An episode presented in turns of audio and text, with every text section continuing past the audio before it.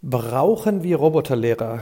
Ganz schnell vorneweg, wir brauchen mehr denn je den Menschen, der andere Menschen begeistert, um auf einem personalisierten, für jeden optimalen Lernpfad zu Erfolgserlebnissen zu kommen. Ähm, die Neugierde nicht nur zu wecken, sondern hinzukommen, ähm, zu einem Erfolg, dass man sagt, wow, ich, ich habe auf der Reise Fehler gemacht, ich, ähm, ich habe Dinge entdeckt und ähm, habe mich wissender gemacht in dem und dem Bereich. Und ähm, jetzt kriegt man vielleicht in der Presse mit ähm, Roboterlehrer, KI, was heißt das? Und viele interpretieren das als erstes, jetzt steht da ein Roboter, der den Lehrer ersetzt. Darum geht's gar nicht, sondern es geht um wirklich eine kritische Auseinandersetzung jetzt. Welche Daten werden im Bereich Lernen, aber auch Lehren gesammelt, um eigentlich nur den Prozess zu optimieren, ähm, dass man jetzt sagt, okay, lasst uns erstmal drüber nachdenken, was ist jetzt mit äh, Kindern, ein, zwei, drei, vier, fünf Jahren? Lassen wir doch einfach die Devices komplett weg, rennen raus in die Natur, wo auch immer hin, ähm, gehen haptisch an Dinge dran, ähm, diskutieren ist mit einem Einigen jetzt nicht gerade ähm, möglich, aber führen ähm, die Kiddies ähm, durch die Umwelt, in der wir äh, leben, ähm, bestmöglich durch. Aber ab einem Zeitpunkt, wenn dann auch ein Device in der Hand ist oder wer weiß, was bei dem äh, Prozess, der gerade stattfindet, in zehn Jahren ist, äh, vielleicht mit ähm, Augmented Schrägstrich ähm, Virtual Reality.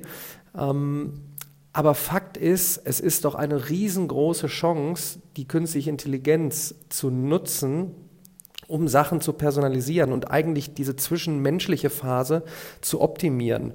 Ähm, ganz grob gesagt, wir kommen eben aus einem Zeitalter, wo es im Zuge der Industrialisierung ja auch notwendig war, einen Großteil von Menschen ähm, weiterzubilden in Dinge, so dass man dann funktioniert in einem System, wo man von Zeitpunkt X bis Zeitpunkt X arbeitet und eine recht monotone Arbeit verrichtet. Und ich glaube, wir kommen doch jetzt an einen Punkt, wo eben Sachen automatisiert sind, die doch eigentlich gar keinen Spaß machen. Und dass wir dann uns vorbereiten, gerade unsere Kids vorbereiten müssen auf genau diese Dinge wie, was heißt es, teamfähig zu sein? Was heißt es, Dinge kritisch zu hinterfragen, auszudiskutieren? Was heißt kritisches Denken? Was heißt überhaupt kreativ zu sein?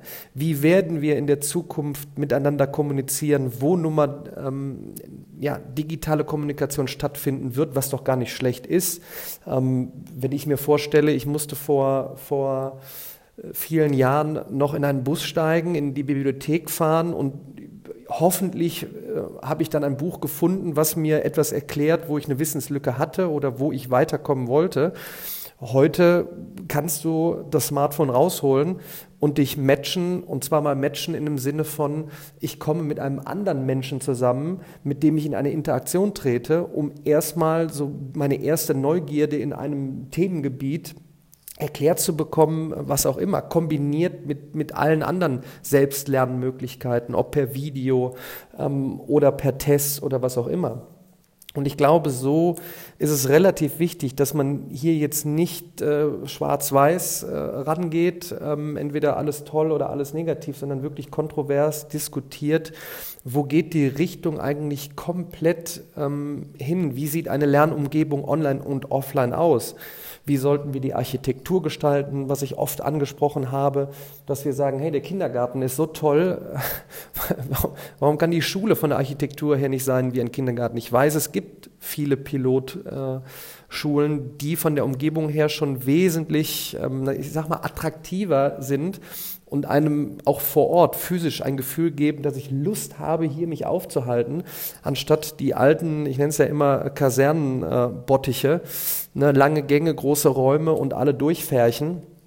Und ähm, ich würde sagen, man, man fischt sich dann nicht nur diese einzelnen Pilotprojekte mal raus, sondern sagt so, jetzt machen wir mal den radikalen Ansatz und ne, reißt die Hütte ab oder machen ein Museum draus aus den, aus den alten Strukturen äh, und, und teste neue, neue Bauten ne, von der Architektur her und dann Thema digitale Ausstattung, mein Gott, ähm, ich glaube, das ist das Letzte, sondern grundfundamental sollte man dann noch darüber nachdenken, welche Rolle hat der Lehrer? Ähm, es ist wichtiger denn je, nochmal eine, eine, eine, eine Lehrperson zu haben, die Feuer entfacht in dir, die dich, die dich auf dem Lernpfad begleitet und dann doch unterstützen, nicht nur mit, mit ab irgendeinem Zeitpunkt, wann auch immer, mit digitalen Devices, sondern mit der Hilfe von den Möglichkeiten, die künstliche Intelligenz jetzt bietet. Vor allen Dingen, ähm, was ich ja auch schon geschildert habe, von Informatik runtergebrochen auf künstliche Intelligenz, maschinelles Lernen und eben Deep Learning, tiefe Lernarchitekturen. Ähm, welche Möglichkeiten sind dort beiderseitig von dem Lernenden aus gesehen und von dem Lehrenden aus gesehen? Und ähm, wir, wir, können auch so viele gute Beispiele nehmen. Wir können uns die Khan Academy zum Beispiel äh, anschauen, Non-Profit ähm, aus, aus Amerika, oft schon angesprochen. Wie hat auch er schon vor, vor, vor, ich weiß gar nicht vor wie vielen Jahren, acht, neun, zehn, elf Jahren mit YouTube-Tutorials angefangen, dann eine Software drumherum gebaut und jetzt wirklich auf der Reise die, die, die Vor-Ort-Geschichte, wie kommen wir vor Ort zum Lernen und Lehren zusammen, zusammen zum, zu optimieren.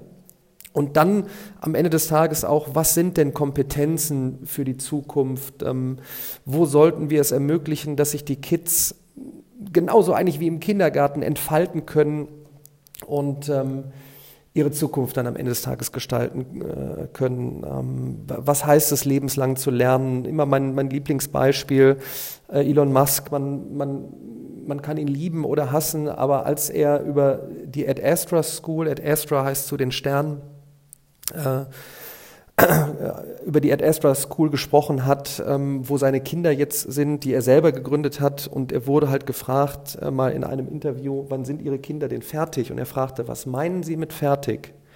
Bitte denkt mal alle, die jetzt vielleicht noch zuhören, ähm, darüber nach. Allein dieses, was meinen Sie mit fertig?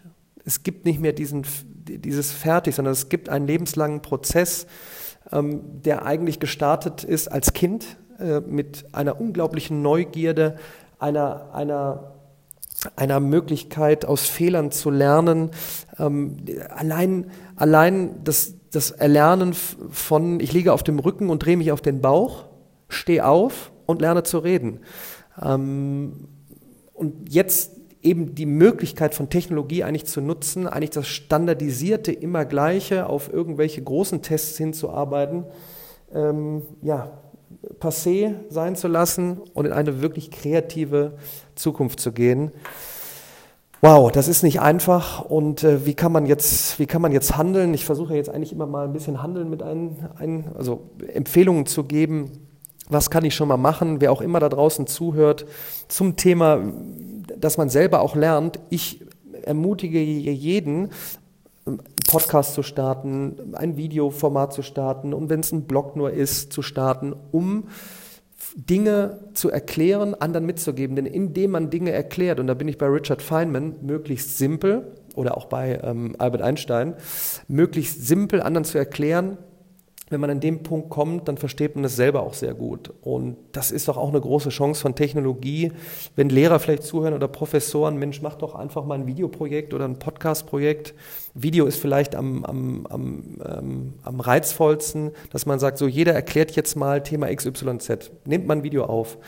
Äh, und wenn es in die Hose geht zum großen Teil. Vielleicht entdecken sich neue, neue potenzielle Tutoren und, und Erklärer. Nutzt ähm, YouTube. Ähm, warum? Einfach als Plattform, um viele zu erreichen. Die neue Studie ist ja gerade äh, rausgekommen. Welch Wunder.